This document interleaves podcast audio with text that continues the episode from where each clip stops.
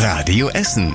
Der Tag in fünf Minuten. Am 13. August mit Christian Banier und mit den wichtigsten Meldungen des Tages hier bei uns aus Essen. Guten Abend. Schön, dass ihr mit dabei seid. Ja, das war wirklich pünktlich zur Einschulung heute. An einer Grundschule in Frohnhausen gibt es einen Corona-Fall. An der Elisabeth-Schule, da hat eine Lehrerin Corona. Sie hatte eine Besprechung mit vier anderen Kollegen, sagt die Stadt. Die müssen jetzt alle zu Hause bleiben. Schüler sind dagegen nicht betroffen. Nachmittags kam dann die wichtige Nachricht für alle künftigen Erstklässler. Ihre Einschulung wird morgen auf dem Schulhof nachgeholt. Für die anderen Klassen dort geht der Unterricht erst ab Montag weiter. Und außerdem gibt es auch noch einen Corona-Fall an der Kita St. Marien in Karnap. Da hat ein Kind das Virus. Zwei Erzieherinnen und alle Kinder der Schneckengruppe müssen jetzt zu Hause bleiben.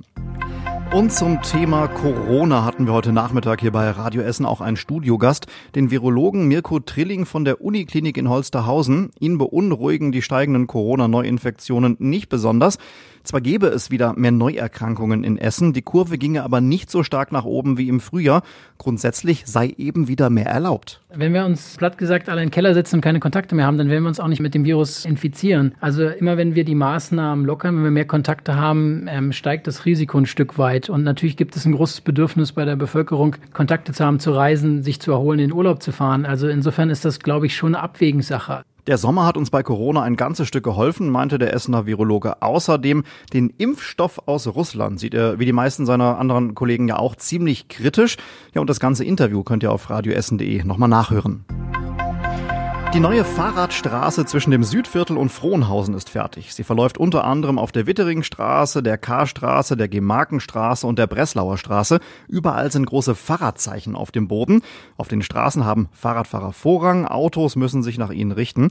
Auch die Rüttenscheider Straße wird noch gerade zur Fahrradstraße. Das ist eine andere Route und außerdem ist auch noch eine zwischen Stehle und Katernberg geplant. Mit dem Umbau soll die Luft bei uns besser werden und Fahrverbote für Diesel, die sollen auch vom Tisch kommen.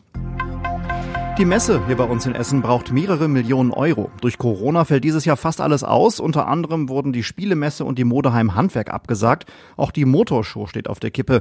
Deswegen soll die Stadt mit knapp 15 Millionen Euro aushelfen. Die Politiker sprechen ab nächster Woche darüber. Ende August entscheidet dann der Rat. Rund um Altenessen und Stoppenberg formiert sich Protest gegen die Schließung der beiden Krankenhäuser dort. Drei Essener planen ein Bürgerbegehren. Heute Abend haben sie zu einer Infoveranstaltung eingeladen. Wir haben vorab mit einem von den dreien gesprochen. Der Text des Bürgerbegehrens sei eingereicht und werde gerade von der Stadt geprüft, hat man uns gesagt. Im Kern gehe es darum, eine städtische Krankenhausbetreibergesellschaft zu gründen, die dann später die beiden Kliniken übernehmen könnte, falls das notwendig wird. Der Bau der neuen Feuerwehrwache in Stoppenberg ist gestartet. An der Kapitelwiese wird eine Halle für drei Autos gebaut.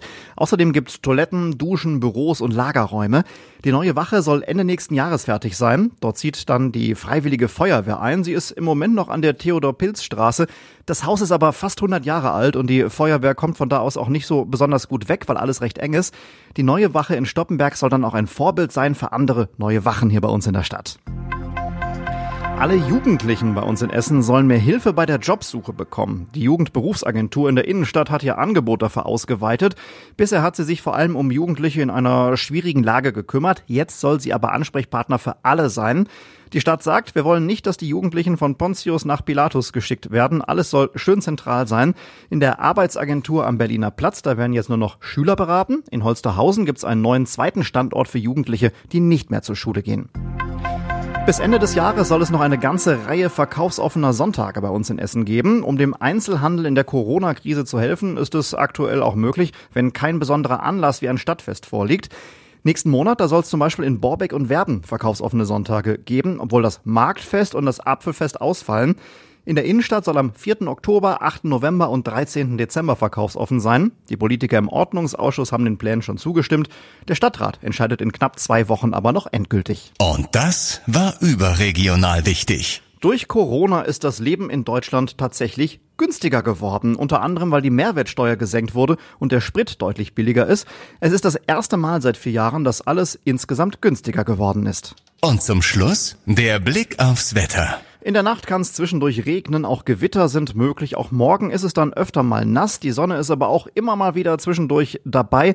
Es wird nicht mehr ganz so heiß sein. Die Höchstwerte liegen bei 28 Grad. Am Wochenende bleiben die Temperaturen etwas unterhalb der 30 Grad Marke. Es ist aber immer noch so ein bisschen drückend. Dazu Sonne, Wolken, Schauer und Gewitter. Und die nächsten Nachrichten aus Essen hört ihr morgen früh ab 6 Uhr in Radio Essen am Morgen hier bei uns. Dankeschön erstmal fürs Zuhören und noch einen schönen Abend. Das war der Tag in fünf Minuten. Diesen und alle weiteren Radio Essen Podcasts findet ihr auf radioessen.de und überall da, wo es Podcasts gibt.